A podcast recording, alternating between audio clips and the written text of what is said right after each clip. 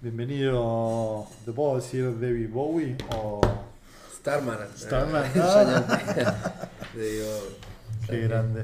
no, te- no, no, no llego ni a las estrellas ni tengo ese talento musical, así que no entra en ninguna de esas clasificaciones. Este, che, bueno, nada, bueno, bienvenido eh, a Velo, a una Velo juntada. Eh, como te comenté antes, nada, charla así informal. eh, y, y para arrancar, no, nada, simple, nombre, edad, colegio. este, Grupo sanguíneo. sí. Marcos Bruno.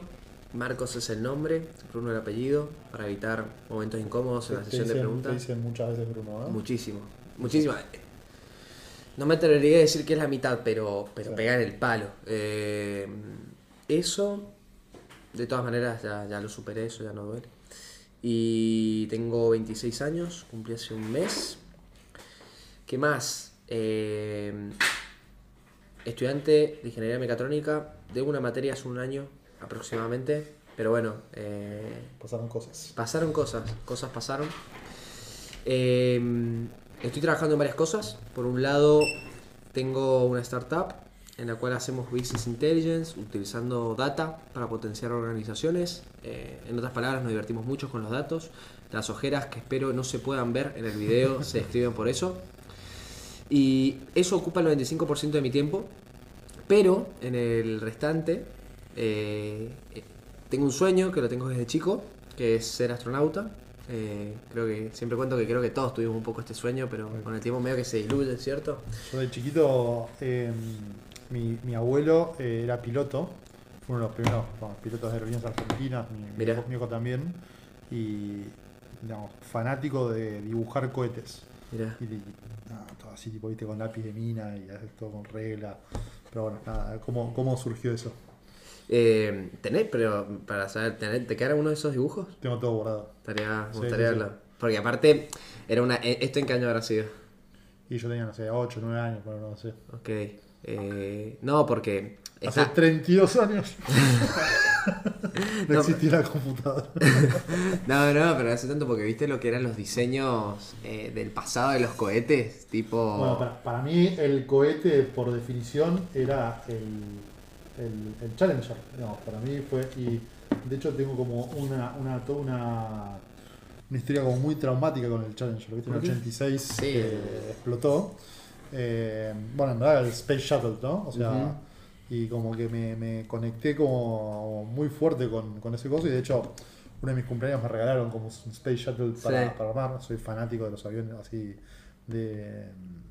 ¿Cómo se dice? Sí, de. Aeromodelismo ajá. y todo eso. Y para mega nerd, ¿viste? Es así. Este. ¿Cómo se dice? Así que, nada, bueno, ¿cómo, cómo surgió el tema del, del espacio y Y todas esas cosas. ser astronauta? Sí.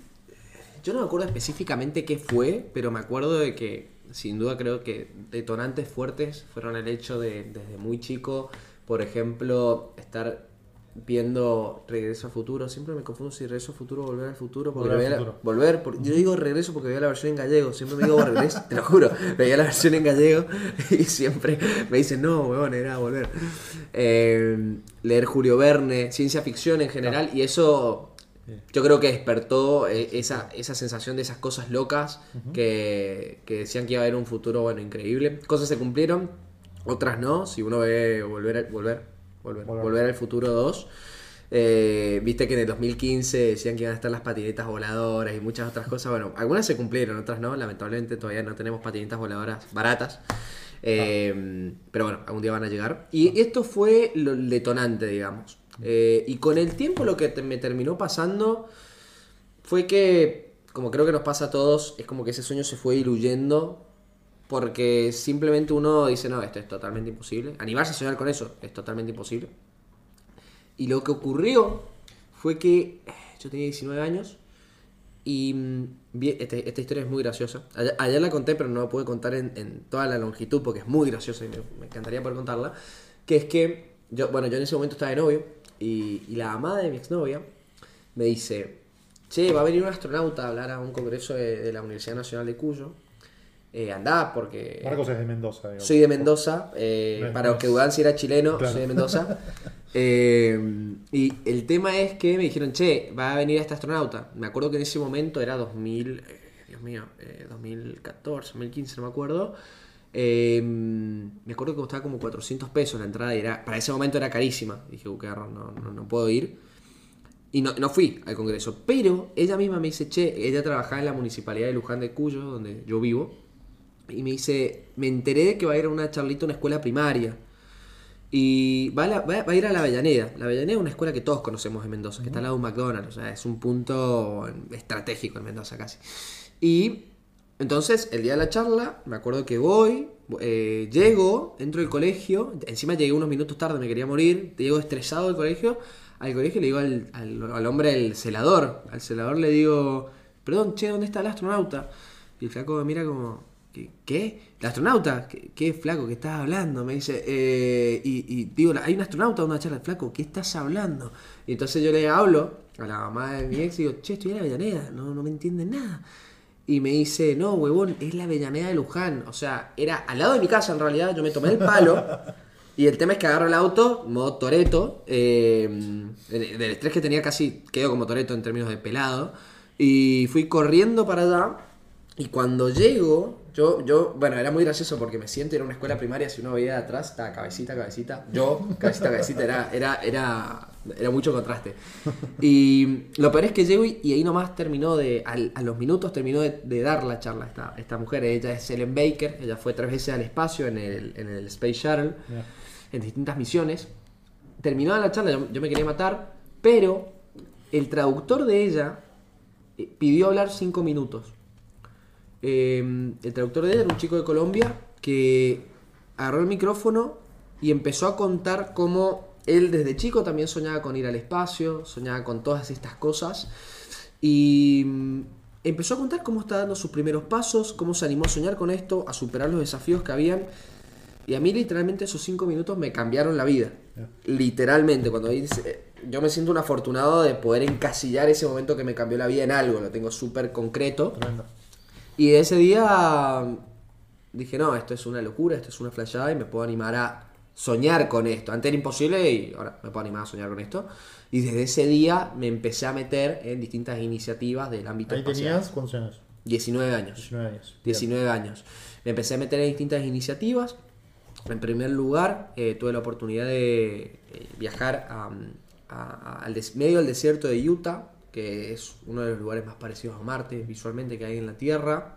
Allá la Mars Society, una organización que promueve todas las actividades relacionadas a la exploración de Marte, eh, realiza distintos programas de simulación donde van bueno, eh, científicos, ingenieros, eh, etcétera, para realizar pruebas de trajes espaciales, eh, experimentos, etcétera.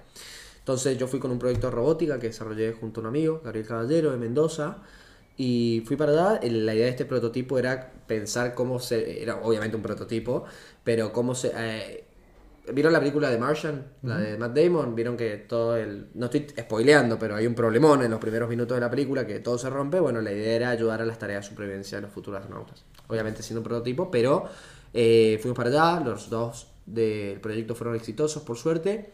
Y ese fue el primer paso físico de poder sentirme, digamos, que ya estaba dando mis primeros pasos. O sea, ahí fuiste y te pusiste un traje de astronauta. Ahí nos usamos unos, los trajes que tiene el centro de simulación, exacto, que- que en términos técnicos no llega a ser astronauta per se, son trajes de simulación. En la segunda experiencia, que fue en, en la Universidad de Dakota del Norte, en un centro financiado por NASA, que dirige Pablo de León. Pablo es el ingeniero argentino que trabaja para NASA desarrollando los trajes eh, espaciales para la Luna y Marte. Ahí utilizamos los trajes que ellos están desarrollando para estas futuras misiones. ¿Y cómo, cómo es el día a día también un poco para contar? Uno, durante unas dos semanas es normalmente el periodo de tiempo, está totalmente encerrado, literalmente en una lata enorme. Eh, en el primer caso de Utah era una lata enorme, en el segundo caso de Pablo, muy en criollo lo estoy diciendo, es mucho más técnico que esto. Pero son cinco latas conectadas por túneles, digamos, en las cuales uno busca simular que está en las futuras bases marcianas. Claro. Entonces, eh, lleva el día a día de una futura persona que, que está ahí en Marte con, su respectivo, con sus respectivos... eh, eh, con las respectivas situaciones que ocurren, por ejemplo, no teníamos contacto con la luz solar ahí adentro, lo cual se estaba estudi- se estudió, ver cómo nuestro ciclo circadiano, reloj biológico, se veía afectado por esta falta de luz. Se notaba, porque para que se den una idea, nosotros fuimos en ese momento la tripulación, fuimos cuatro personas, fuimos la tripulación que más carga de experimentos tuvo a la hora de hacer, digamos, ciencia de adentro. Y en, esto, en estos experimentos yo me acuerdo que los primeros días uno llegaba a las 12 de la noche, como acá, vos llegás a las 12 de la noche, bueno, cansado. Y a los últimos días eran las 2 pm y uno tenía el, el cansancio que una persona normal siente a las 12. O sea, era una cosa acumulativa que, se iba sintiendo. Pero bueno, estoy contando un detallito nomás. Pero el tema es que la idea era realizar experimentos y ciencia que nos ayuden a entender un poquito mejor los desafíos que van a tener el día de maña los astronautas en la Luna y Marte. Así que mm, esas fueron algunas de las experiencias. Por el lado de la tecnología, esto es lo que se considera, digamos, Human Spaceflight, se llama, que es prácticamente vuelo humano, que es astronáutica, etc. Por el lado espacial, pero no tan de ese palo particular, yo tuve la oportunidad junto a un equipo bueno, tremendo, de acá hay mucha gente de UNSAM, de la UTN de Córdoba, de crear un experimento que ahora, el año, el año que viene, va a estar yendo al espacio de la mano de Satellogic. Que eso es satelital, ya es parte de la tecnología satelital y algo muy divertido sin duda. Así que todavía no voy a poder ir al espacio, pero bueno, vamos a poder hacer algo que vaya al menos. Hace un par de años, cuando estaba en el secundario, me acuerdo que fui a, una, a una charla de un astronauta argentino. Sí eh, Pablo. No, eh, no, ahora no me acuerdo. Eh, ¿Cuándo fue? 98. Bueno, que, puede ser, no me acuerdo el nombre. Hubo un astronauta. Bueno, sí, perdón. ¿Cómo lo astronauta argentino? No me acuerdo el apellido. Sí, el apellido no me está saliendo, que no sabía. Voy a buscar. bueno. Fernando Caldeiro. Sí. Caldeiro. Sí que el pibe venía a contar un poco, sí, Fernando Caldeiro, eh, que el pibe venía a contar toda esa experiencia de vivir allá y cómo de alguna manera eh, dice, esto es una carrera financiada por el Estado, eh, que sale como algo así como, no sé 200 mil dólares por mes, tipo una cosa estúpida, no, sé bien ese número, digamos, ¿no? Este, pero dice, casi que me tuve que hacer tipo norteamericano para poder, digamos, vivir esta experiencia, porque obviamente el, Estado argentino esto no, no, lo podía pagar en, ese momento. Creo que se hizo efectivamente, creo que creo que era ciudadano sí. sí. Este, y ahora tengo una foto firmada del pibe. ¿Sí? Este, Mirá. Con, con, un libro de, de, la NASA, todas imágenes de la Tierra. Em, che, y, qué onda eso de Utah? Digamos? ¿Ahí cuánto tiempo estuviste? Ahí fueron de simulación encerrados, fueron dos semanas. Dos semanas en la lata, digamos que, aparte se genera una sensación muy rara porque hay pocas ventanas, por ejemplo. Y uno cuando ve por la ventana literalmente solamente un espacio que parece Marte, o sea, es desierto, rojo. Y literalmente con el pasar de los días, por más loco que suene, uno sabe que está en la Tierra, que está en Utah, Estados Unidos. Pero literalmente uno se termina, se genera una inmersión real, psicológica, nivel que yo me acuerdo patente el día que nos fuimos salir del desierto, eh, no sé, la, suspensión de la camioneta casi explota porque estaba lleno de baches, me acuerdo. Eh, pero cuando llegamos a la ruta, fuimos a cargar eh, nafta. Y me acuerdo lo raro que era ver otros seres humanos cargando nafta, después de estar solamente viendo las mismas caras todos los días. por lo cual, por más raro que suene, se genera una sensación de inmersión muy profunda. que es un poco la idea, que, que la mente se adapta y sin duda se adapta. ¿Cuánto tiempo fue lo máximo que un humano estuvo en esa situación? En el espacio, por ejemplo. Bueno, John Cale, ¿no? ¿Cómo se llama? Eh... Eh, la, eh, Scully, eh, me está haciendo sí, Scully. Scully, que son los hermanos gemelos. Eh, Tuvo un año, ¿no? El Sí, pero la persona que más estuvo, no me acuerdo el apellido de un, de un ex soviético ruso, no me, estoy acordando si soy terrible para los apellidos. Lo peor es que me los leí en Wikipedia 500 veces y no me acuerdo. Pero mm, no me acuerdo. No, es García, digamos. Exacto. ¿no? Exacto. Eh, no me acuerdo el apellido, pero. No me acuerdo. Pero bueno, el punto es que él le pasó algo muy loco. Él fue la persona que más tiempo estuvo en el espacio en total, de forma interrumpida tal vez, pero en total. Y le sucedió de que mientras él estaba en el espacio, eh, cayó la Unión Soviética. No. Entonces, cuando él volvió, fue multado porque prácticamente era ciudadano de un, no era ciudadano del mundo, porque era ciudadano de un país, tenía un pasaporte de un país que no existía.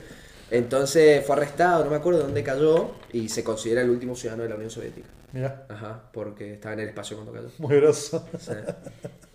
Literal. Este, y bueno, Scully sí estuvo creo un año y pico, ¿no? Este, De forma interrumpida, sí. así, y- Sí. Que, que fue muy interesante estudiarlo porque justo como él tiene un hermano gemelo que estuvo en la Tierra, mientras tanto, fue un caso de estudio genial porque permitía ver el efecto acumulativo que tenía estar en el espacio en microgravedad para una persona, para compararlo a lo más cercano que es un gemelo. Y se pudieron ver varias cosas. Eh, Si no me equivoco, una de ellas, digo si no me equivoco, porque no me acuerdo si era el término, pero los elastómeros son algunas de las eh, componentes de nuestras células que tienen que ver con la replicación, que, que induce, es prácticamente, dan el, el ratio, la velocidad, el rate de cómo se replican las células y tienen que ver con la longevidad que tenemos, longevidad que tenemos. Y vieron que en el espacio, si no me equivoco, es más, es más lenta esa replicación o, o se deteriora menos, porque es como, es como una cinta que se va cortando mientras envejeces. Y al estarse cortando, es por eso que la- las células se replican más lento. Si está escuchando un biólogo, me debe querer matar, pero, Está pero, bien, está bien, pero- pero va por ahí la mano. Y. O sea que en el espacio envejeces menos. Exacto. Mira, A un ratio ridículamente. Inferior, inf- eh, claro, o sea, no, no es que vas a vivir hasta los 200 años, pero eh, hay un hay una relación. bueno, lo mismo digo, si, si vas a un, a un tren a. ¿Cómo era? Si vas a una- en un avión a mil kilómetros por hora, envejeces menos que alguien en la Tierra. ¿no? Exacto, exacto. Eh, Y porque está- estás lejos, por la velocidad, porque estás lejos de del, del centro de gravedad de la Tierra. Claro. eh, exacto, por acción gravitatoria. che, y mm, dos semanas adentro de una lata con cuántas personas. La primera oportunidad fuimos siete, lo cual es fuerte estar con siete personas que te ves la cara en un ambiente ¿Los conocías de antes? en persona, no, videollamadas, porque éramos, eh, fue la primera tripulación latinoamericana ahí, eh, de distintas personas de Latinoamérica y fue todo online antes. Y, y en la segunda oportunidad fueron, fuimos cuatro personas, una persona de México, Colombia, Perú y Argentina respectivamente. ¿Qué más duro? ¿Más o menos gente? Y mirá, depende mucho del grupo que te toque. Yo en, en ambas experiencias me tocaron personas tremendas que desarrollamos una relación súper profunda que hoy considero hermanos de la vida. Pero En el momento te los querés comer crudo. hay veces que al principio, claro, está todo bien, somos todos amigos, después uno tos y lo querés matar, ¿me entendés? Pero, pero eh, por suerte me tocaron grandes personas que súper bancables, tolerantes, pacientes, todo, o sea, un golazo. Pero si tuviese que recomendar a alguien y no sabes quiénes son, es más probable que sea mejor ir con menos que con más, sin duda. Sin duda. Con menos que con más. Sí. Ok. Así que con las otras, cuando estuvimos los cuatro, y es como menos interac Estás encerrado con. Mientras más personas, querás o no. Uno tiene, mientras pasan los días, la paciencia de uno como que se va, se va, a cortar, se va cortando, Sí. se va acabando y. la to- eh, y uno tiene que dejar lo mejor de sí y cada uno por suerte cada uno de los miembros fue era muy éramos considero bastante maduros y dejamos, hicimos un esfuerzo activo porque la relación de todos fuera la mejor posible y en ese sentido por eso nos llevamos tan bien tan bien porque está bien somos todos amigos pero cuando uno está cansado de tantos días que no dormís como solés dormir estás físicamente ago- agotado etcétera es fácil que uno se, se canse y Sí, sí, se canse de otras personas pero por suerte de 10 Che, y mm, la segunda vez, ¿cuánto tiempo fue? la segunda fue dos semanas Ah, también fueron dos semanas. Fueron dos semanas también. Eh, la que fue más larga, por ejemplo, fue eh, la tercera vez. Lo que hicimos, que esto, esto es medio flashero. Lo que hicimos fue. ¿Qué es lo que pasa? En estos centros de, de simulación hay una realidad de que uno sabe que no se va a morir. O sea, una persona en su subconsciente, por más que se someta a situaciones de, de- simuladas, ¿cierto? De análogas a lo que va a ser el día de mañana eso, en el espacio sin duda te puedes morir todo el tiempo. Y acá está, es un ambiente controlado. Sí, el Ento- espacio está de pedo vivo. Exacto, exacto. Es el, eh, bueno, eh, sin duda es el espacio. Eh, una macana que te mandas y chao. Eh, en ese sentido, una cosa que se quiso probar fue, ok, veamos cómo trabajan los equipos y las personas en situaciones y en lugares donde todas las variables de riesgo no están totalmente controladas. Entonces, ¿cuál era un buen lugar este? El mar, para probarlo. Porque por más que el mar, agua, no, espacio también, no, no- no es- Sí, uno sí. ve el espacio y el mar no dice son parecidos, Pero en lo que es el viaje interplanetario, que por ejemplo Marte, digamos, díganse, van a ser seis meses tal vez, esperemos que menos, eh, tiene muchas analogías, muchas cosas en común. Entonces, decían, el viaje interplanetario, ¿qué lugar puede simular esto bien? El mar. Y entonces, eh, hace unos meses nos subimos al barco que hizo el viaje más largo de la historia. Eh, con el capi- nuestro capitán fue Rich Stowe, la persona que hizo el viaje más largo de la historia, eh, de forma ininterrumpida en barco. Eh, así que tenerlo de capitán fue una locura. ¿Cuánta gente? Éramos cuatro, tres de, tres de nosotros éramos de la misión anterior en, eh, eh, de North Dakota, por lo cual ya había un vínculo Eso te cambia todo, ¿no? Me imagino. y ya de justo en todos los casos siempre me interactué con personas tremendas, pero ya de entrada tener a gente que uno ya generó un vínculo previo y es como que es un atajo a es Ya un le, atajo. ya le conoces el olor, viste, como... Claro, claro. En creo sí, eh, pero no, la, la mejor. Así que en ese sentido tuvimos que aprender prácticamente a ser marineros y iban a ser dos semanas, se volvieron tres, por bueno, pasaron cosas, cosas no esperadas y, y se terminó alargando el viaje. Pero bueno, fue una locura, fue realmente increíble. Para un barco grande, un barco chico... Y tendría unos 35, 32 metros de largo Ah, un aproximadamente. barco importante. Sí, onda Jack Sparrow, o sea, velas, el barco a Sí, vela. perfecto. eh, así que nada, fue, ¿Cómo fue muy la película esa de Jeff Bridges que, el- que era también tipo... Que era como medio prisión juvenil en el barco. Ah, ¿cuál? Es muy buena. Que, eh, ah, después, la, después la busco. Después si me lo- ¿Y qué hacían arriba del barco? Arriba del barco prácticamente, pues lo volvimos, era el, el tema de estudio principal era el tema más psicológico mental, para ver cómo nosotros lidiábamos entre esas situaciones. Y lle- se llevaron experimentos para probar, pero por la propia naturaleza del mar eh, fueron, fue, complicado llevar, fue complicado llevarlos adelante. Y terminó siendo un estudio meramente psicológico, mental más que nada. Y prácticamente todo el día éramos marineros, eh, literalmente. Y para alguien que no se subió nunca un barco, eh, fue una curva de aprendizaje rápida, pero porque tuvo una pendiente eh, vertical. O sea, de un día para el otro tuvimos que aprender a hacer los nudos los marineros, a, pi- a pilotar barco, bajar las velas. Nos volvimos capos cosiendo, por ejemplo, había en unas tormentas. Literalmente había que bajar las velas, velas grandes, son velas que necesitas cuatro personas, uno tirando acá, uno soltando una cuerda allá, o sea, son cosas grandes. Bajarla, extenderla, buscar donde hay un agujero, eh, cuando lo encontrás, agarrar eh, tela, agarras pegamento, lo pegás encima, eh, traes el generador, enchufás un taladro, agujereás la velocidad de la luz, eh, agarrás una aguja, eh, cosés y lo mismo a la inversa ahora, y ahora subir, y ahora subirlo de vuelta. Así que, y, eso son, y ahí venía un poco la mano también de cómo trabajamos en equipo ante situaciones de riesgo, que, Claro. que tormentas no faltaron para nada, para nada. Tuvimos unas ocho tormentas, pero hubieron tres en las que yo literalmente pensé que... Te das cuenta que te puedes morir. Eh, Y eso es lo heavy, que vos te das cuenta que pisás más, te rebalás, estás muerto. Literal, estás muerto. Te cae al mar y ya de día sos boleta, porque ya de día prácticamente no te- es muy difícil que te vengan a buscar por, porque, por las corrientes, etcétera De noche nos vimos. Y no es un parque de diversión, hay tiburones, hay... Bueno, está en el medio de ¿Eso, tormenta. ¿En qué zona eras? ¿Qué, perdón? ¿En qué zona es? En el Golfo de México. Golfo Partimos de Boca Chica, Texas, Sí. hasta Florida. Y mm, esa fue la distancia que cruzamos. ¿Cuánto tiempo? Iban hace dos semanas, se volvieron tres. Se nos rompió el motor. Así que viento, dependíamos del viento totalmente. Mira. Así que, pero fue es fascinante, o sea, realmente fue una experiencia única porque es valerte con...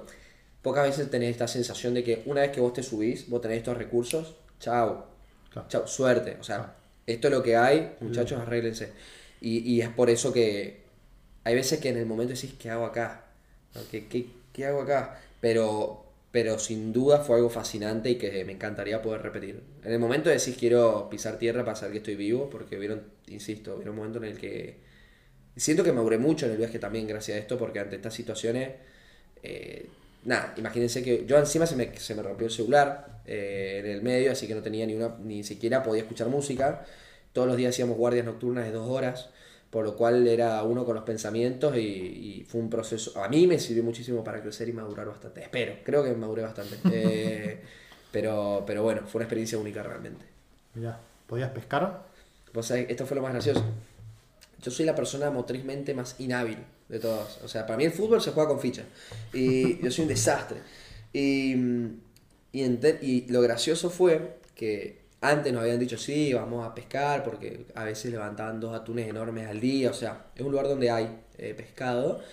Día 11 todavía no había nada, nada, nada, y alguien de, de Argentina al menos, donde hay una cultura de carnívora, una dieta car- bastante carnívora, eh, uno como que es una abstinencia, ¿viste? Ya, ya te, te hace mal, ¿viste? Te sentís débil. Te- te- te- te- exacto. Y un día ah, est- éramos cuatro personas, el capitán y subcapitán. El subcapitán a Oliver, yo le digo un día, che, me, enseñaba a pescar, nunca pescaba. O sí, pesqué, pero tonteras. Quiero aprender a pescar bien. Y me enseñó a pescar, qué sé yo, a los cinco minutos de... me dijo, ta, ta, ta, ta, ok, se va. eh, a los... ah, eso fue cinco minutos, a los 5 minutos de que agarré caña y ya se fue, a los 30 segundos se empieza a irse. Y yo la dejé ir porque siempre había algas, ¿cierto? Y se lleva. Entonces en un momento seguía y le digo, che, Oliver. No le dije che, obviamente, porque no habla español. Eh, pero digo, eh, Oliver, eh, che, tira, qué sé yo. Y se viene y dice, no, esa era. Y yo traía, qué sé yo, no, un pez.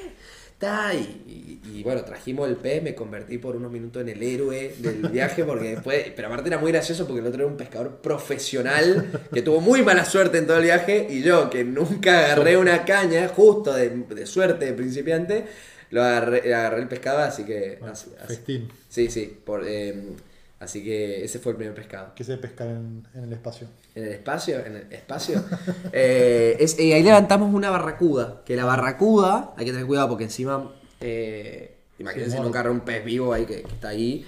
Si te llega a agarrar, tiene los dientes eh, ah, como así. Entonces, si te, si te llega a morder, eh, no, no está para nada bueno. No es que no te va a soltar. Decir, el mar es muy heavy. Sí.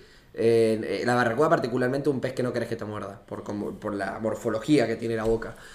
Y mm, ahí barracuda, eh, por cierto, un consejo por si un día les pasa lo mismo o naufragan o algo por el estilo, no coman barracudas si están cerca de la costa, ahí aprendí porque la barracuda como una alga que si no me equivoco por los desechos que a veces hay en, las costas, eh, si comen ese alga o si comes esa barracuda te puedes reenfermar, te puede hacer muy, muy, la puedes pasar ridículamente mal, pero si estás en el medio del mar no pasa nada. Entonces, igual, aunque hubiéramos estado al lado de la arena, no le íbamos a comer. Eh, así que, pero sí, sabía bien. Otro- después levantamos dorado, tuvimos, empezamos a tener suerte después, dorado, más barracuda. Eh, así que bien, así que bien por suerte. Y tres, tres situaciones de extremas. Sí. La tenemos grabada en la GoPro, es tremendo. Una al menos la tenemos grabada en la GoPro. Fue. Porque uno tenía la GoPro todo el tiempo puesta. y- pero igual, por suerte, porque son. Deben ser videazos, todavía no los sube. Ah. el cabrón. Lo de- el, último vestigio de la vida de uno. Éramos cinco, volvimos cuatro. No, mentira. Eh, Uno nos comimos. Claro, cu- cu- Barracuda es un seudónimo de Frank. Eh, Carlos Barracuda. y mm, que estaba contando. Y, y bueno, esas situaciones son heavy en términos de que. Para que se una idea, el borde del barco eran tres hilos de metal que te llegaban hasta acá. Y si te caes, nos vimos. Y el barco estaba todo el tiempo inclinado, saltando a lo loco. eh, eh, lluvia torrencial, o sea, era un, era un ambiente, un ambiente visualmente y sonoramente dramático. Y nada, estar ahí tirando cuerdas, todo y todo el tiempo dando vueltas, vos te llegabas a caer y nos vimos. eh, nos vimos. Entonces, en esos términos, unos, eh, eh, pocas veces te das cuenta de que si te mandas una macana, te resbalás, chao. Y chao en serio. Eh, así que en ese, esa, hubieron tres tormentas muy fuertes, muy fuertes. Irónicamente, la, la que más miedo tuvimos fue cuando llegamos a la costa porque llegamos a la costa en Key West, ahí en Florida, porque como no teníamos motor, en realidad no íbamos a dar la vuelta por Florida, pero es muy difícil, o sea, con viento lo puedes hacer, pero vas a terminar dando lo mismo que el viaje, porque justo dando la vueltita solamente dependiendo del viento. Entonces decidimos directamente anclar en Key West, en el, en el sur de Florida, y estando ahí, nos fuimos a dormir tranquilos, no podíamos creer, decimos, chao, llegamos, estamos vivos. Y nos fuimos a dormir y no me olvido más. El barco en un momento hizo. Pero, pero de un segundo para el otro, para que se una idea, uno duerme en, en un camarote y, y estás rodeado de, de una tela que, que es prácticamente como una tela, porque si no estás todo el tiempo rodando. Entonces vos tenés que dormir una tela que te envuelve, porque si no una bolsa de dormir. Claro, qui- quieta, fija, porque si no, te- no, no- no hay forma de que duermas, no hay forma. Y me, acuerdo que dije, chao, voy a dormir. Fa, el barco inclinó, no sé, pero fue ridículo, fue ridículo, o sea, 90 grados, no sé cuánto habrá sido, ni en pedo 90, pero, pero fue una locura. Y, y me acuerdo, y se escuchó arriba, me acuerdo, volvió más, se escuchó arriba, fuck, fuck, fuck, una puteada, dije, no, ¿qué pasó? Y, y era una tormenta, fue una tormenta chiquita, pero que nos agarró en el medio, y el barco empezó a irse contra la costa, Uf, y ahí te puedes matar, porque Sí, sí, sí. estás contra la costa, es como chocar en un auto rápido, ¿me entendés? Es heavy. Y ahí estuve, ahí no, nos morimos de miedo, tuvimos que correr. Y encima ahí fue la vez que más inclinado estuvo el barco nunca.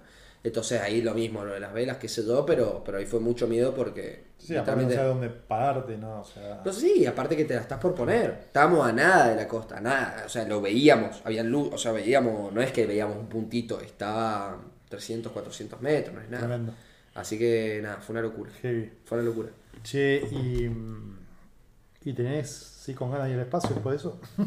Sí, no, no, sin duda, eh, es que el sueño, para mí, ¿Cómo es la carrera? O sea, ¿cómo.? Pues imagino que todo esto es. ¿Quién decide quién va? Estas son las inferiores, me imagino, ¿no? Digamos. y no es para nada lineal la carrera, o sea, uno, ¿qué pasa?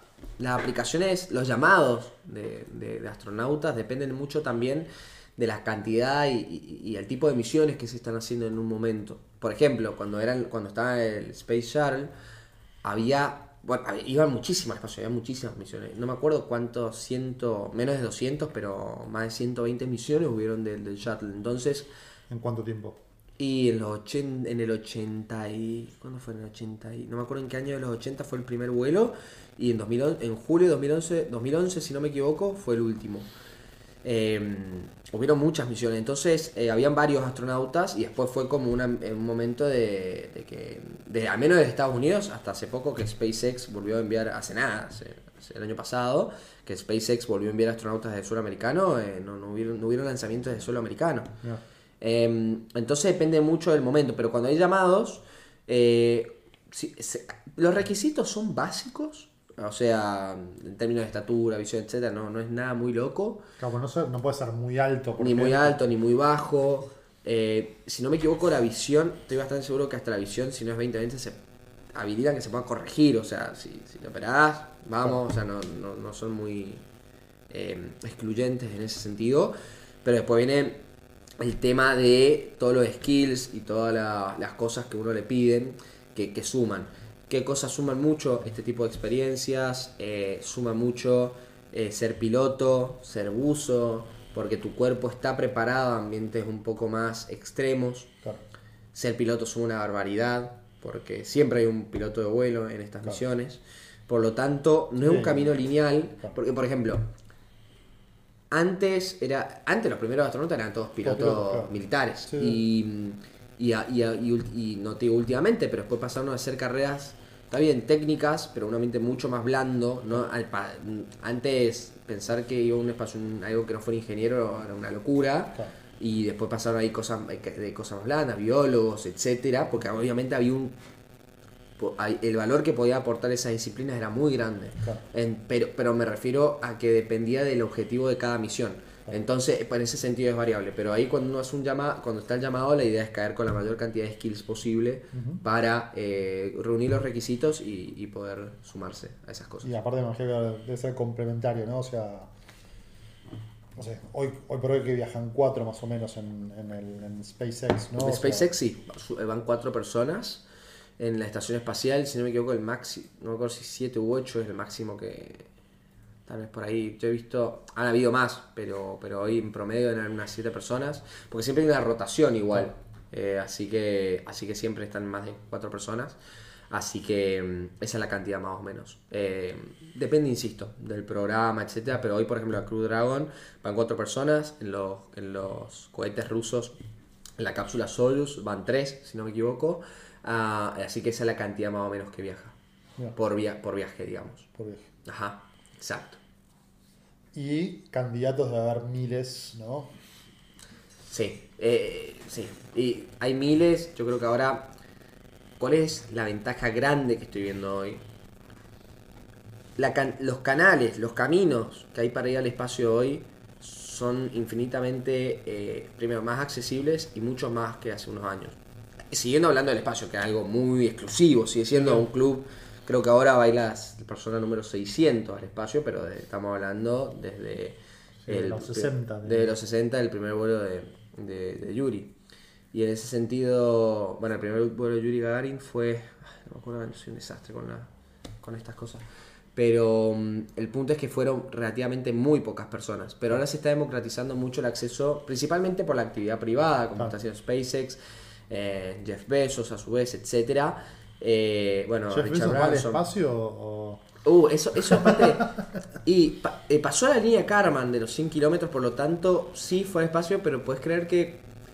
Por más que haya. Por ejemplo, Virgin Galactic Sí. eh, de Richard Branson no pasó la línea Karman, entonces, insisto, la línea Karman, para que sepan, es una línea, ficti- una línea ficticia que se pone a 100 kilómetros sobre la superficie. Ahí la mayoría de los entes eh, de- del tema espacial consideran que eso es, a partir de ahí es espacio. Pero hay gente que lo considera, otros que no. Entonces, eh, no es una, ¿verdad? Una consideración absoluta. En ese sentido, ¿qué es lo que pasó a Jeff Bezos? Superó la línea de karma, que era como el desafío de decir, sí, eh, somos astronautas porque fuimos al espacio, y creo que a las semanas eh, la NASA y la, la FAA dijo que ah, eras astronauta, no importaba que superaras, tenías que ir con un fin científico, etcétera, y era como me estás cargando, o sea, loco, hace un par de se- loco, me estás cargando hace un par de semanas y ahora me decís que vos voy a hacer esto y me vas a decir que hay que ir vestido de negro, o sea, por el título, ¿no? Fue a investigar la gravedad justo a los 100 Claro. kilómetros. Exacto. no puede ser pelado, ¿viste?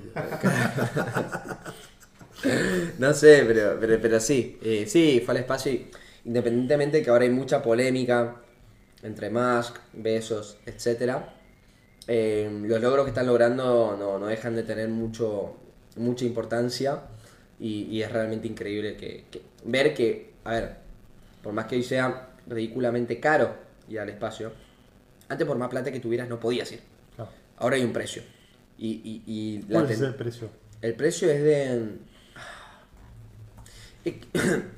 No me acuerdo cuánto era el precio, porque aparte, por ejemplo, el, el, el Inspiration 4, eh, que fue el, último viaje civil, el primer viaje de todos civiles de SpaceX, fue una de las personas la que pagó por todo el viaje, un, un emprendedor eh, que, que tenía una, una- una- una startup, por lo que ahí me mataste porque pagó por el resto, pero podríamos después googlear cuánto era, porque también creo que es algo bastante ad hoc, no, no, estoy hablando, no me acuerdo, pero el de Virgin Galactic también no me acuerdo porque había varios vuelos de preventa antes, por lo era un precio, era un precio especial, por esa razón también no sé si era, no me, sé que no era el precio de mercado, Claro. entonces no me acuerdo, pero estamos hablando de seis cifras, mínimo.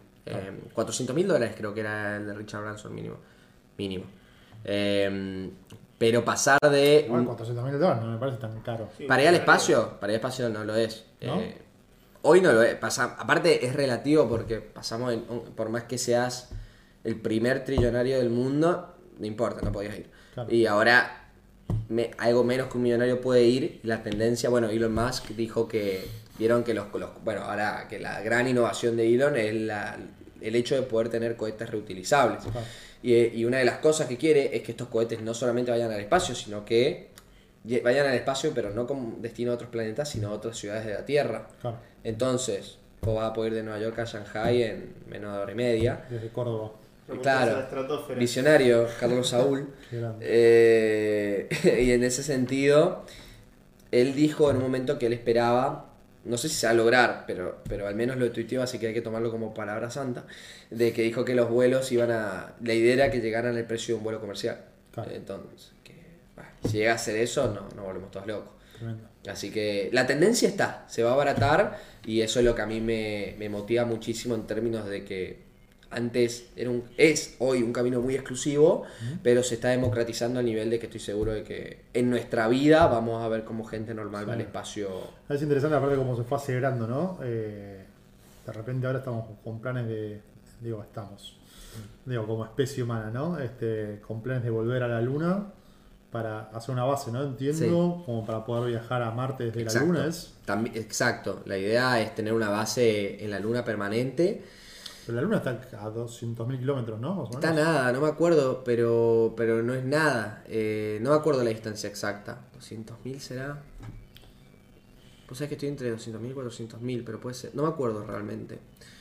Eh, tres días aproximadamente se tarda. A la luna, tarda. 384.400 308, kilómetros. o sea, más cerca de 400.000. Mirá. Y mm, el, el tema, la luna tiene varias ventajas, porque ¿cuál es el tema? El- lo costoso del espacio. Lo costoso de un cohete es que un cohete es prácticamente una bomba con una bomba que sale disparada, porque, porque es combustible, mucho combustible que vos necesitas para salir de la gravedad. ¿Qué pasa? Si vos estás en la luna, primero, la gravedad que tenés que vencer es de un sexto que la de la Tierra, Mm. entonces es mucho más económico y sencillo. Segundo, no tenés el factor aerodinámico, porque Claro. no hay aire, entonces puedes tener un cubo, va a volar, Claro. eh, no importa. Entonces eso hace las cosas más sencillas y hoy se está investigando mucho, por ejemplo, cómo el regolito lunar, o sea, el polvo lunar, se puede hacer combustible Mirá. para las naves, porque sería un recurso infinito prácticamente. Entonces eh, sería una ventaja muy, muy grande. Así que, nada, se están haciendo cosas recopadas y que, y que a mí me... Esto es lo, lo increíble, o sea, uno, miren lo que estamos hablando, o sea, estamos hablando de cosas que parecen de ciencia ficción. Y son noticias que prácticamente salen todos los días. Sí. Eh, y eso es lo que a mí me parece una locura estar vivo ahora. El mejor, para mí el mejor momento, al menos el más emocionante para estar vivo.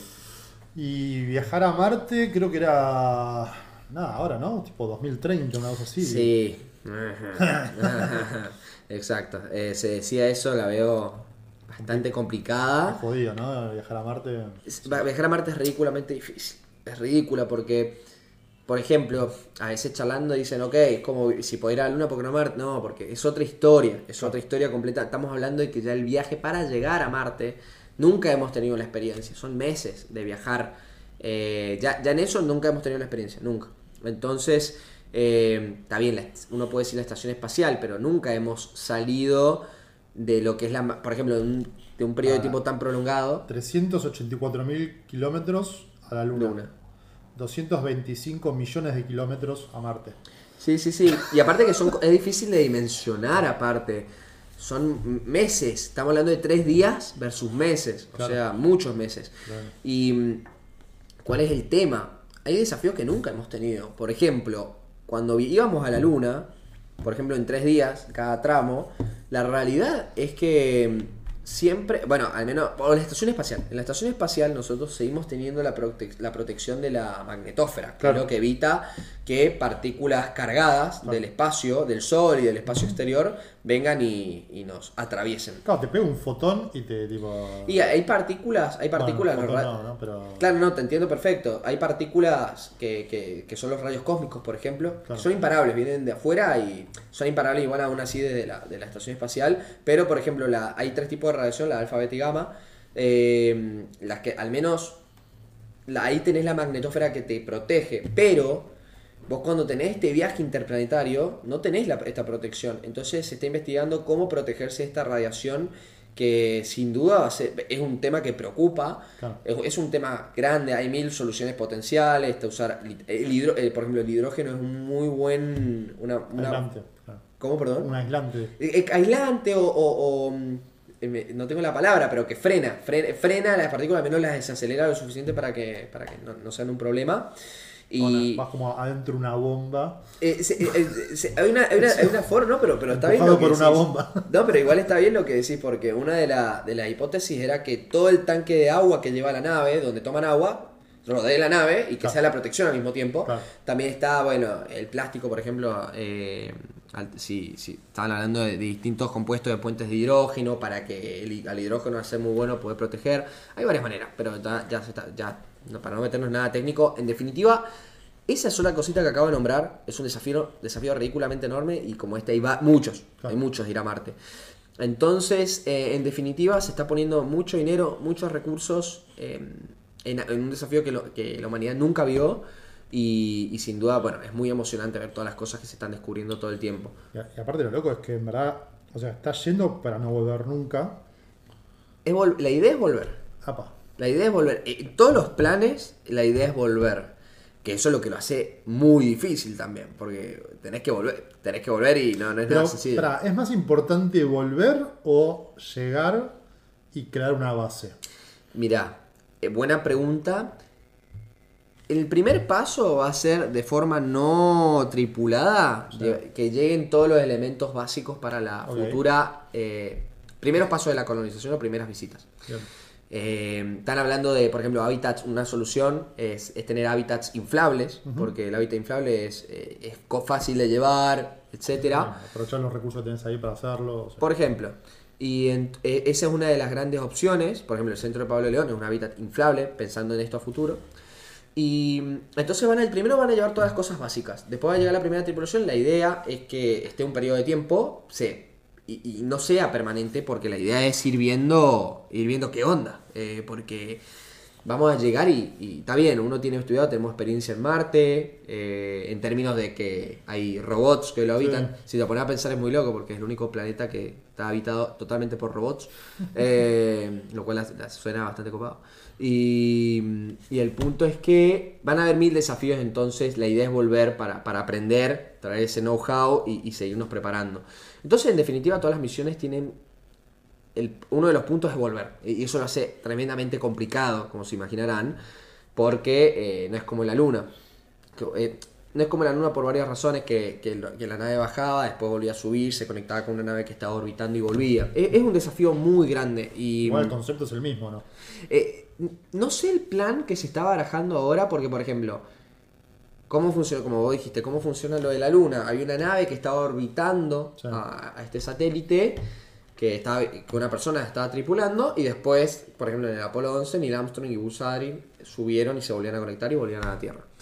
Eh, esa es una forma, pero por ejemplo también se ve de que en el futuro van a haber literalmente cohetes que, que van a despegar de allá y van a despegar. Entonces, m- formas hay varias, no sé cuál es la que se está barajando como, como, como solución final, pero eh, es un desafío ridículamente grande, pero qué sé yo. Yo pienso también de que muchas veces creo que una discusión muy común que surge es ¿por qué poner tanta plata en esto? Ya tenemos bastantes problemas en la Tierra, que es totalmente cierto, tenemos muchos problemas en la Tierra.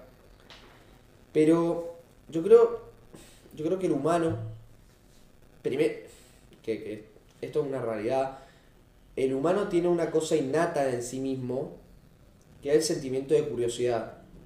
Es el sentimiento de buscar respuestas a las preguntas que tiene. Yo a veces pienso, si nos ponemos a pensar es muy loco de que en un momento alguien estaba, no sé, en la costa de un mar y no sabía que había nada al otro lado, no sabía, o sea, era mar, no había nada. Y, encima el flaco, el loco este se, se animó a cruzarlo. Tenía una muerte segura enfrente, porque literalmente no sabía si había algo más. Y aún así desafió, o sea, literalmente tomó la decisión menos racional del planeta de meterse en un océano vasto donde no veía nada y hasta que uno llegó al otro lado y se vio que había algo. Entonces me refiero, hay algo muy humano, muy natural en nosotros, que es entender que hay más allá. Y por muchos años este sentimiento estuvo... No, lo pu- no pudimos eh, explotar este sentimiento y ver qué hay más allá, qué hay, hay después de, la Tierra. Y, y en este sentido me, me, me- fascina ver que estoy vivo en el momento en el cual se están creando todas las bases para literalmente convertirnos en una especie interplanetaria. Suena ciencia ficción, pero está pasando. Y estamos vivos para verlo. E insisto, entre muchas cosas increíbles que hoy se están haciendo para solucionar problem- problemas globales, este- este- esta es una que nos ayuda a ver más allá y que sin duda para mí también va a ser un factor muy grande de la supervivencia humana, porque necesitamos otra casa que no sea la Tierra. Sí, un plan B también, ¿no? Necesitamos un plan B, no puede ser que... Porque imaginémonos que mañana solucionamos eh, los factores del cambio climático, etcétera eh, nos cae un meteorito y digo, capaz y chao. Eh, entonces, Igual, si cae meteorito, primero difícil verlo venir. en algunos casos sí. sí, muy y después cómo reaccionar, ¿no? También a... Hay muchos planes que son super, esos son de ciencia ficción, son tremendos, son increíbles, pero, pero hay planes, eso está increíble. Hay planes, pero en definitiva, venimos zafando, tuvimos suerte, hay que, hay que buscar un... Sí.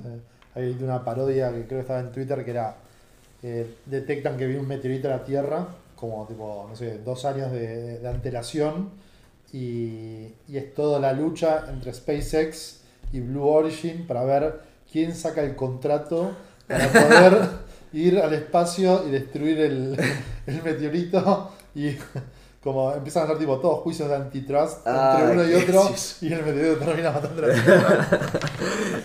Qué gracioso. Justo, justo ayer, eh, hoy, Jeff Bezos perdió el juicio de la demanda de SpaceX por el contrato lunar. Justo ayer hoy. Eh, Ransom va y rompe un poquito el video. Claro, claro, no, no, no. Fue, fue súper polémico. El tema de las demandas y eso fue, fue súper polémico. Pero, pero sí, y, a- y aparte, va, qué sé a mí me encanta estar vivo ahora. Por ejemplo, con el tema del COVID, si nos ponemos a pensar, la, eh, el COVID fue algo que obviamente afectó a todo el mundo. El, fenómeno en sí mismo, en todo, en, como un todo, fue, una cosa muy, muy, muy loca. Y pensar que un virus que terminó teniendo gran parte de la población global, la vacuna, se- por ejemplo, Moderna desarrolló la vacuna, en- eh, la vacuna la receta que hoy se está inyectando en los brazos de las personas, se hizo en dos días. Mira. Y eso es una locura, Glenn. Debris es, el, el turista este espacial. Uno justo acá me, me, me habla, dice, tengo un amigo que tiene contacto directo con Glenn Debris. este, Mirá. Que supo a trabajar en el equipo. Tremendo. Saludos acá a Roberto. Qué grandes, saludos. Este, Le vamos a pedir el contacto. Sí, vamos a llamarla por una vez la juntada. Tal cual. ¿Qué te iba a decir? Eh, y, mm, ¿Y qué significa? Digamos, recién hablabas de, esto, ¿no? De, para mí es curiosidad, ¿no? Un poco lo que impulsa al humano a, a buscar nuevos mundos, por así decirlo. Para vos, ¿qué es, digamos? ¿Qué, cómo, cómo lo catalogarías?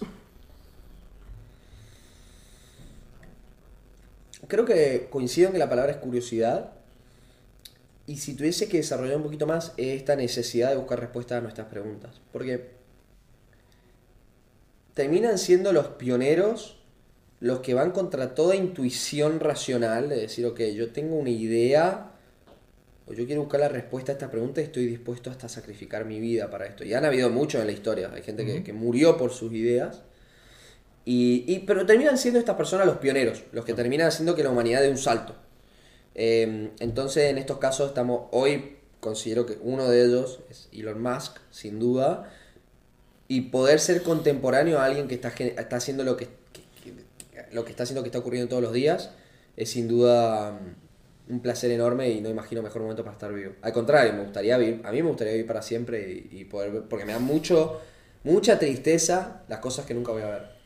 Me encantaría ver el primer contacto alienígena, si es que sucede. ¿Crees en los alienígenas? Mi esta es mi opinión y Sí. Mi opinión. Sí. Lo, lo digo antes, lo digo, lo digo, lo digo antes porque después entre gente de la comunidad más científica nos, nos matamos a tiros, ¿viste? ¿Por qué? Y porque es un debate, si uno sigue el método científico, es un tema de discusión, porque, a ver, e- evidencia, ah, eh, uno se tiene que basar en, en- la evidencia del fenómeno y la verdad que en ese sentido hay muchos grises y, afirmar que hay vida extraterrestre no se puede. Ujú. Pero sí se, pero como opinión personal, puedo decir que creo que hay vida inteligente allá afuera.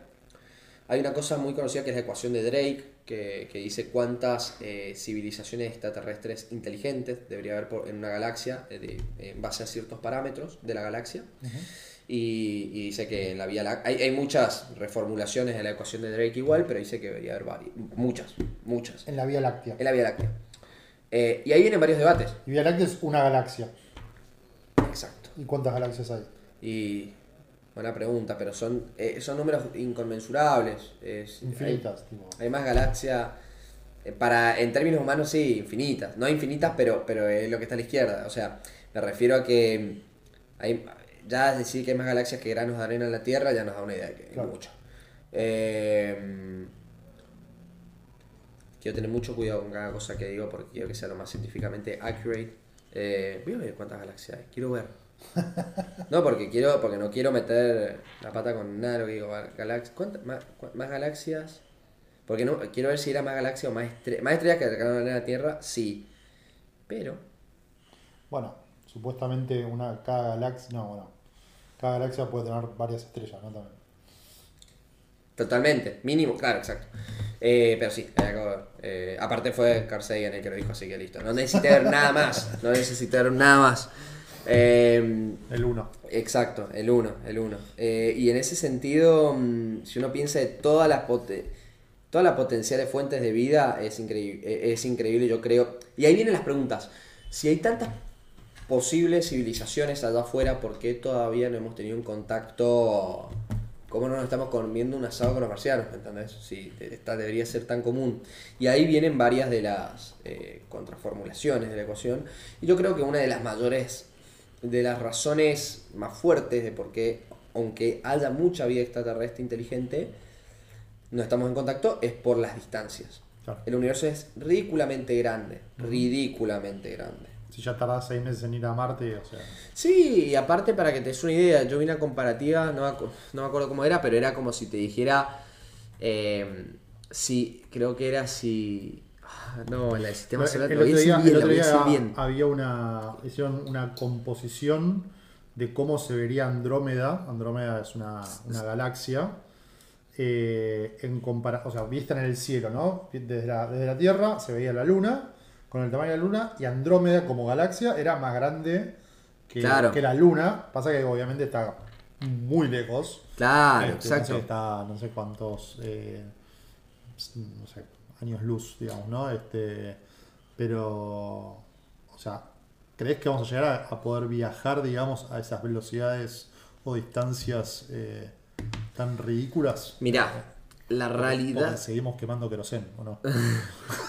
Mirá, la realidad es que la- en el universo en el cual nosotros vivimos, eh, viste como en los Simpsons dice, en nuestra casa respetamos la- las reglas termodinámicas, o sea, Claro. la- las reglas de la física son bastante claras y vencer a la velocidad de la luz, eh, llegar a, a- a tener velocidad de carácter relativista, como se le dice, eh, es, yo lo veo imposible, porque, porque es...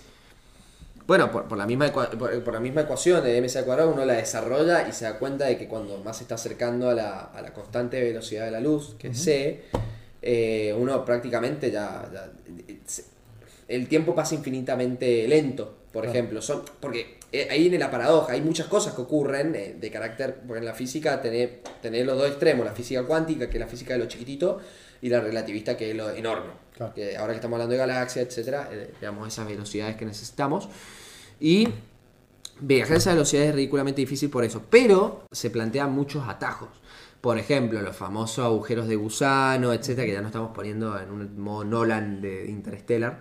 Pero, pero es real de que se plantea que puede ser una forma. Por ejemplo, se sabe que teóricamente, si vos creas un agujero de gusano, en lo que es el tejido espacio-tiempo, porque es como una lona el espacio-tiempo, vos tenés una lona, vos podés, si vos usás una cierta energía suficiente, vos podés doblar, no doblar esa lona, pero vos podés generar atajos en esa lona, vos necesitas una cantidad de energía ridícula, pero, pero no tiene sentido la cantidad de energía, pero si vos tenés esa energía lo puedes hacer. Entonces... Ridícula equivalente a lo que es un agujero negro, digamos. eh, Es ridículo a niveles, es- no, no me acuerdo, pero no tiene sentido. Es como que yo diga toda la generación histórica de la humanidad de energía no es ni uno por día a la menos 19, o sea, no, no, hay, no hay forma. Eh, No tiene sentido. No me acuerdo los números, pero, pero son números, un grado de magnitud no tiene sentido. Y en, ese, en, ese- en esos términos, tenemos la energía, no, ni loco. Pero tal vez se si una civilización tiene, puede, tiene la posibilidad de, de- de- de utilizar energía en ese volumen, bueno, tal vez lo haga y se pueda tomar un atajo y los marcianos se pueden tomar unas vacaciones en Marte, después Andrómeda, quién sé yo. Eh, en ese sentido, se podemos plantear y ya un poco más flashear que esto es posible. Pero bueno, hay mil hipótesis que, que por suerte no es hipótesis que yo digo en un asado, así que es divertido y todo, sino que hay científicos serios trabajando en ella y Claro. es súper súper interesante que eso ocurra. Eh, estaría bueno. Eh, ¿Viste alguna vez un ovni?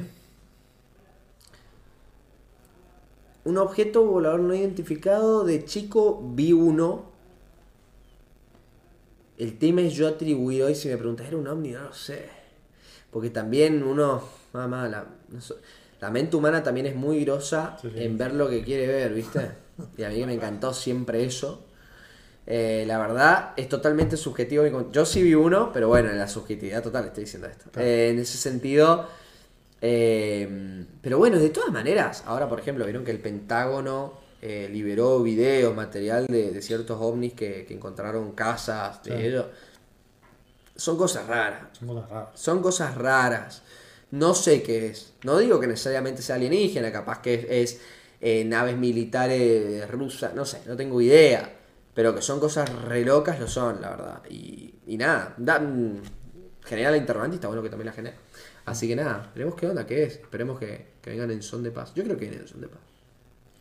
Sí, o sea, si, son una, a ver, eh, una, una, una civilización lo sufic- suficientemente evolucionada como para tener esa tecnología, venir a matar un, un grupo de cucarachas como nosotros, No le veo sentido. ¿no? Este, Para nada. Muy mala onda. Sí, no, o sea, serían tan maleo, no tendría ni sentido porque, no sé, es como querer hacer un viaje hasta la India para romper un hormiguero, ¿me? Para que ir a Eso- India a romper un es hormiguero. propio del, del humano solamente. Tal vez. Y, pero por ejemplo, como un episodio de Los Simpsons, viste, cuando Hank y Codo se esclavizan a todo. Yo no creo que pase porque para qué no esclavizarían, para obtener recursos y trabajar para ellos, pero la verdad que si ya llegaron hasta la Tierra tiene un nivel, tiene una, un uso de la energía tan grande Claro. que, que, que- es como... Ay, Neil, de, Neil, Neil deGrasse Tyson, eh, el científico que, Sí. viste, el de Cosmos, Sí. el de la serie Cosmos, eh, tiene una analogía muy buena que él dice, nosotros cuando vemos una hormiga no pensamos exactamente en una forma de vida inteligente. Lo es, porque no es un microbio que, que es una ameba. Es- pero no, uno lo primero que piensa cuando una hormiga es, oh, qué inteligente. No, no es lo primero que piensa.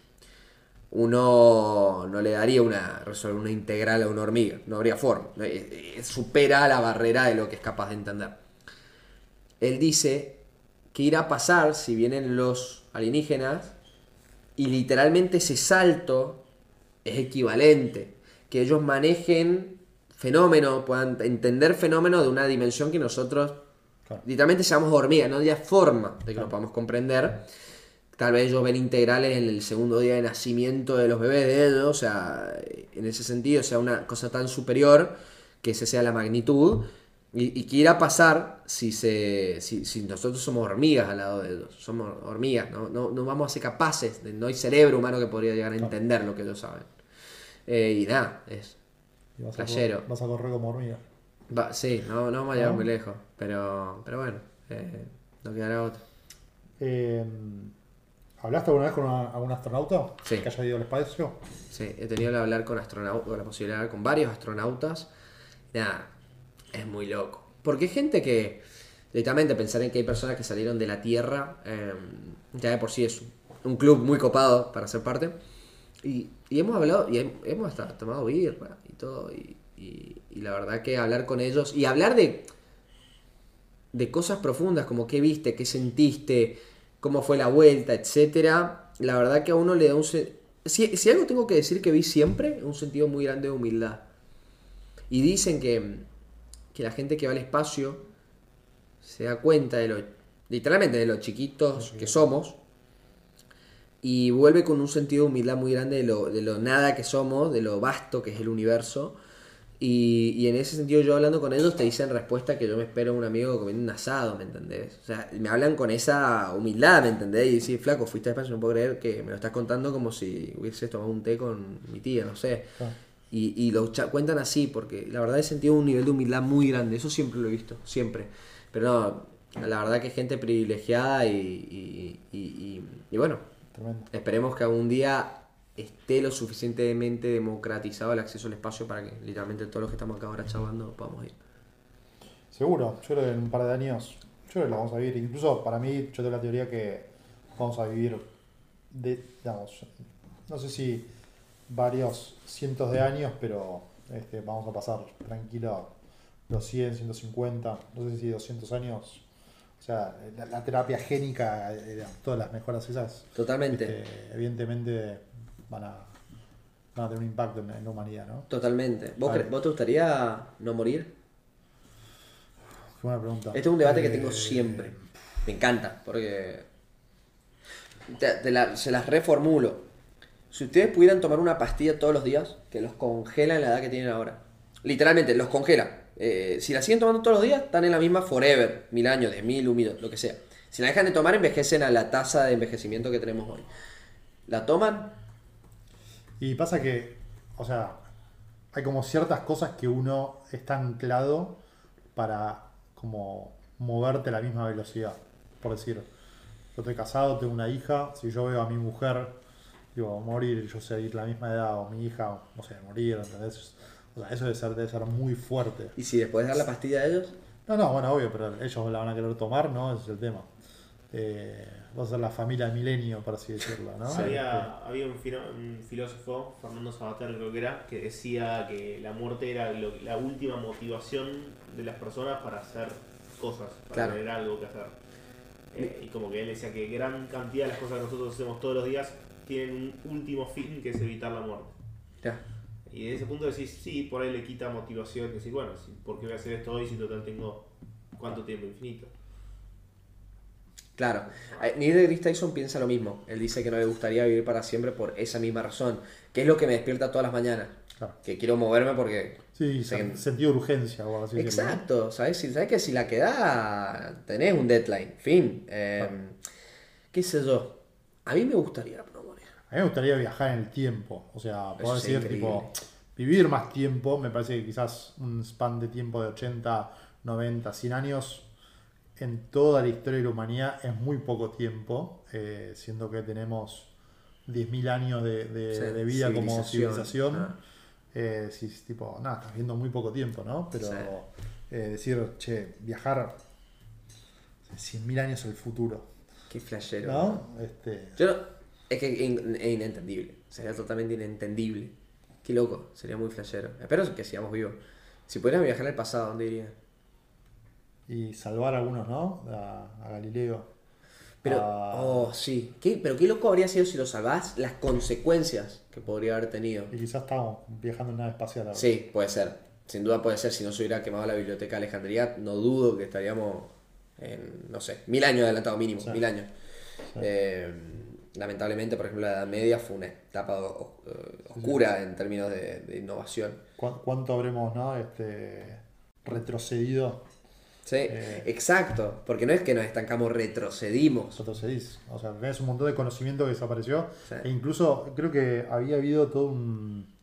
Bueno, estas son como también eh, teorías, ¿no? Pero eh, previo a lo que es básicamente el nacimiento de. mm, sobre todo el catolicismo. había como mucha información sobre aspectos de la naturaleza, que quizás está, está mucho más asociado a lo chamánico, o incluso de, tipo, de civilizaciones como los mayas, los incas, que hay mucha digamos, información de civilizaciones que desapareció justamente Sí. por los, los conquistadores, ¿no? Este, y quizás eran como conocimiento milenario de cuestiones que, que hoy podríamos haber aplicado en, en otros temas, ¿no? Totalmente. El, eh, para mí el caso más duro, sin duda, fue el de la...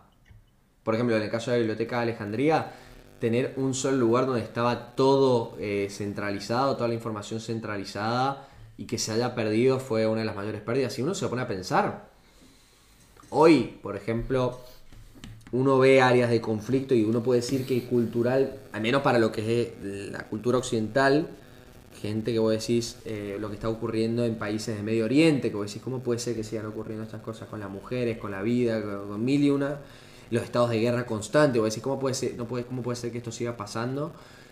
Y te pones a pensar en la Mesopotamia, en esa zona, fue la cuna del conocimiento. Eh, y vos decís, ¿cómo puede ser que lo que era lo. donde fueron el nacimiento del álgebra, de estas ramas que, que- que generaron tanto progreso, hoy estén en- esté pasando eso? ¿Cómo Sí. puede ser? Y está pasando, es muy loco. Así que sí, es una gran lástima, es una gran lástima que haya ocurrido. Yo si pudiera viajar al pasado, no sé qué haría. Vale, ah, me da mucha... Justo estábamos hablando de esto a ver con un amigo de que, que, por ejemplo, ya un poco mucho más contemporáneo y con mucho menos impacto a nivel Galileo, pero que habría sido un placer. Me habría encantado haber salvado, o sea, talento. Me parece una gran tristeza haber perdido talentos como Freddie Mercury, por ejemplo. Hmm. Qué tristeza haber perdido talento. Bueno, talento y gente que podría generar un impacto ridículamente grande. bueno, se perdió. Una gran lástima. Eh, pero también te pones a pensar, ya estoy flasheando a regreso al futuro, eh, ¿qué hubiera pasado si salva? Volver al futuro. ¡Ah!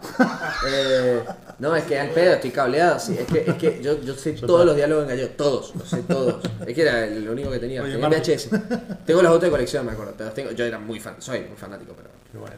Eh, estoy buscando todavía dónde pueden vender. Yo siempre me quise disfrazar de Marty McFly cuando viaja a 1955 de vuelta con el chaleco de salvavidas de, de, de- de salva- de salvavidas. Estoy buscando el chaleco todavía. Lo vi en Mercado Libre. Pero chaleco de salvavidas, ¿cuál que tenía? El que es el rojo o naranja, que Ah, con ok. Gini y, y Sí, sí, sí, sí. anaranjado. Eh, sí, perfecto. Siempre, siempre, siempre quise eso de, disfraz. espectacular. Mac keyframe me encantaría usar todo el día. Che, para, para ir cerrando, eh, última pregunta de rigor. Se abre la puerta y entra Satoshi Nakamoto. ¿Qué le preguntarías? Me gusta que miras a la puerta. Sí, sí, literalmente sería muy fuerte. Aparte sería muy fuerte porque vendría una persona y me tendría que corro... ¿Cómo corroboro? Y me diría si soy Satoshi. ¿Cómo? Bueno, sí, no sé, me mostraré una wallet ahí, algo por el estilo. Mo- Movés, Mover un movés- Satoshi mo- movés los esa Bitcoin, wallet. claro, de, de Satoshi. Exacto. Pero si viene él y, y ¿qué le preguntaría? Qué fuerte, porque, porque es una persona que probablemente, si tuviera vida, no, no creo que en términos eh, clásicos recibiría el Nobel de Economía, pero creo que por logro podría. Eh, pero no creo que las academias institucionales clásicas, no sé si se lo haría. Eh, pero eh, le preguntaría tal vez cuál fue eh, el driver, cómo fue, cuál fue el driver que él vio para hacerlo, porque eh, el Bitcoin o las criptomonedas son algo que hoy por hoy, desde nosotros, ustedes sin duda, eh, pero yo como un usuario casual y la pocha, la pocha hoy de, de- la esquina sabe lo que es una, capaz que, pero escuchó Bitcoin, escuchó lo que es, ya, to- ya está mm, muy, muy, muy, se, se corrió la voz, creo que le preguntaría, pero bueno, es- si hoy lo vemos como algo normal, pero en ese momento era algo tan loco que me hubiera, me hubiera gustado preguntarle cuál fue el driver por él, de él, qué fue lo que vio eh, para hacerlo. Porque, y ustedes acá les pregunto, porque me encantaría saber que ustedes saben de historia de esto. ¿Hubieron intentos previos por, hacer, por hacer un Sí, sí, Bitcoin? la- las criptomonedas, o sea, la- los primeros intentos son del 73 en adelante. Mira, Porque No ninguno sabía. logró tener, digamos, como el, el éxito que, tuvo, que tuvo Bitcoin. Y estaba la infraestructura, en, eh, o sea, ¿cuándo por primera vez estuvo la infraestructura de la mano eh, que permita eso, digamos? Bueno, se te me imagino que no, no existía la... Bueno, no sé, no sé. No, en verdad, digamos, tiene que ver con. ¿Adopción? No, no, digamos, hay, hay una cuestión que tiene que ver más que nada con la criptografía. Ajá. eh, pero la tecnología en sí, incluso el- o sea, la tecnología blockchain es del 92, ponele. Eh, pero un poco la, la magia de, de Satoshi fue como más alquimia que otra cosa. Como unir ciertas tecnologías que ya existían para armar algo un poco más grande, ¿no? Eh, y, y eso fue un poco lo que, lo que logró. Obviamente, nada, creo que el contexto his- histórico fue clave. Si lo hubiese lanzado dos años antes o dos años después, quizás no hubiese tenido el mismo impacto, ¿no? Eh, ¿Por qué? Curiosidad. ¿O por qué crees y que porque, fue y porque salió justo, digamos, en el 2008 el paper, que era la crisis del subprime en Estados Unidos. Digamos, toda Es esa justamente falta de confianza en instituciones financieras tradicionales, eh, creo que fue como algo que, digamos, hizo que, que prenda la mecha mucho más fuerte, ¿no? Totalmente. Y, y yo tengo mucha curiosidad por saber, ustedes con lo que saben de esto, ¿qué le preguntarían? Ah, Porque esa, esa pregunta. O sea, me parece un crimen que venga y yo, soy un huevón, le, o sea, yo de que se pregunta estando con usted al lado. Sería el peor No, crimen de la yo humanidad. me, yo me quedé pensando acá, recién dijiste como justamente el, el problema de quizás pensando en el ejemplo de la biblioteca de Alejandría, si ese conocimiento hubiese estado distribuido, descentralizado, hoy quizás estuviésemos, no sé, mil años adelantados en la evolución, si querés, digamos, filosófica, científica, sociológica, antropológica, no sé, digamos, en general del humano. Eh, ¿Cómo, cómo pensás que esta, esta tecnología iba, digamos, a, a impactar en, en la humanidad también, ¿no? Y, y qué, y qué cambio en todo caso vos querías que genere. Eh, porque evidentemente, digamos, no es solamente el contexto en el cual salió, porque esto claramente viene de antes, hay como yo creo que, digamos, todos los cambios tecnológicos tienen que haber una acumulación anterior, ¿no? Sí. Eh, entonces, como que, que, que- qué buscabas, qué esperabas y que, digamos, sobre todo que qué resultado querías que, que suceda, ¿no? Es una buena pregunta. Pero bueno, Eh, Nunca... son mil preguntas. Esperemos que algún día O no. aparezca o no, Yo- yo espero o que no. sepamos. Yo espero que no. Me parece que. ¿Le convendría aparecer? Yo creo que no. Eh, para mí, parte del- de la fortaleza, de alguna manera, de- del Bitcoin es justamente que no hay nadie atrás. Es una idea. Es Las una idea ideas descentralizada, son difíciles de matar, como decía nuestro amigo Guy Fox. eso es Este, cierto. Che, hablando de eso. Ah, no, mañana. Mira, justo. ¿Qué? Eh, remember, remember the 5th of November. Sí, justo. ¡Ah! ¡Qué mal! qué mal. Bueno, el año que viene hacemos de vuelta. Bueno, eh, perfecto. Me encantó. Venimos con la Eh, máscara. Bueno, Bruno, no, digo, perdón. Eh, Marco. gracias por venir. Por este, estuvo muy bueno. No sé Muchas si había, hay algunas preguntas ahí o algo. A ver. No, muchachos, yo vengo a divertirme. Ahí lo que me todo que divertí dice, dígale que es un crack. Es lo que quiero Te que transmiti- crean. Te transmitimos el mensaje.